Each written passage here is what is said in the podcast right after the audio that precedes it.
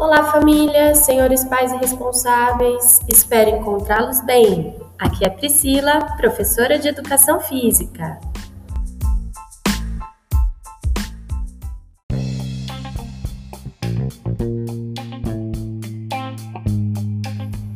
O nosso segundo bimestre compreende os meses de abril, maio, junho e comecinho de julho. Vou contar para vocês de forma progressiva, do primeiro ao quinto ano, como se espera o desenvolvimento deles, ok? Mas é preciso que vocês saibam que estou considerando as participações nas aulas presenciais, nas atividades realizadas na folha impressa, nas interações no grupo de WhatsApp e também nas aulas online. Nesse segundo bimestre, a unidade temática trabalhada em todos os anos foi Brincadeiras e Jogos. Agora, vou contar para vocês as habilidades que esperamos que os estudantes desenvolvam, certo?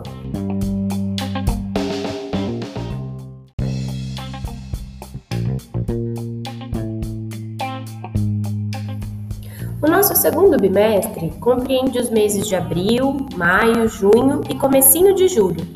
Vou contar para vocês de forma progressiva, do primeiro ao quinto ano, como se espera o desenvolvimento deles, ok?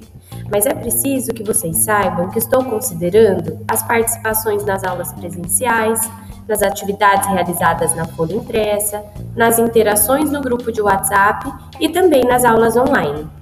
Nesse segundo bimestre, a unidade temática trabalhada em todos os anos foi Brincadeiras e Jogos. Agora, vou contar para vocês as habilidades que esperamos que os estudantes desenvolvam, certo? No primeiro ano, de acordo com as propostas e experiências trabalhadas, tivemos a expectativa e buscamos que os estudantes conseguissem experimentar, vivenciar e realizar brincadeiras e jogos pertencentes à cultura popular, ao contexto familiar e comunitário.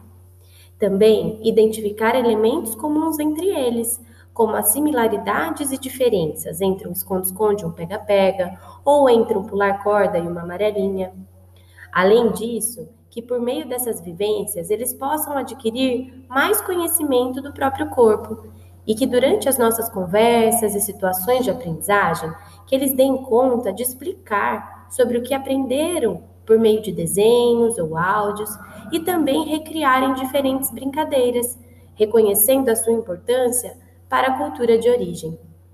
Vamos para o terceiro ano? No terceiro ano, nos debruçamos sobre as brincadeiras e jogos populares e buscamos a experimentação e fruição, ou seja, o tempo e a qualidade para esse brincar. Eles conheceram, descreveram, explicaram as características, experimentaram jogos de tabuleiro num formato grande e concreto na quadra.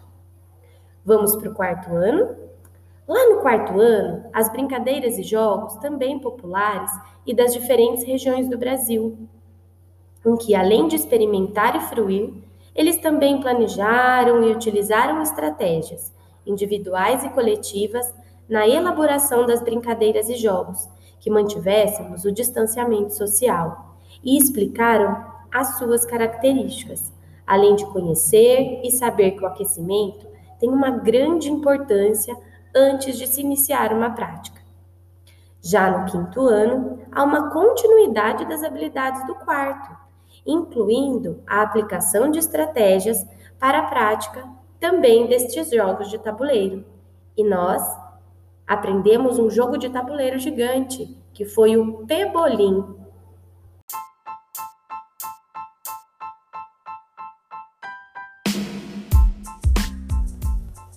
E assim seguimos o nosso bimestre, também com o nosso evento da Semana Mundial e Municipal do Brincar, focando no sentimento de pertencimento dos estudantes e dos nossos professores da escola, a fim de fortalecer vínculos, desenvolver autonomia e brincar, porque aqui na nossa escola, brincar é coisa séria. Por fim, nas atividades impressas, todos eles conheceram algumas obras de Cândido Portinari, artista brasileiro, e foram desafiados a fazerem uma releitura destas obras, compreendendo que educação física pode acontecer de diferentes maneiras e o contato com as artes é uma delas. Gratidão a todas as famílias Eu fico por aqui. Um grande beijo e até o próximo bimestre. Tchau, tchau!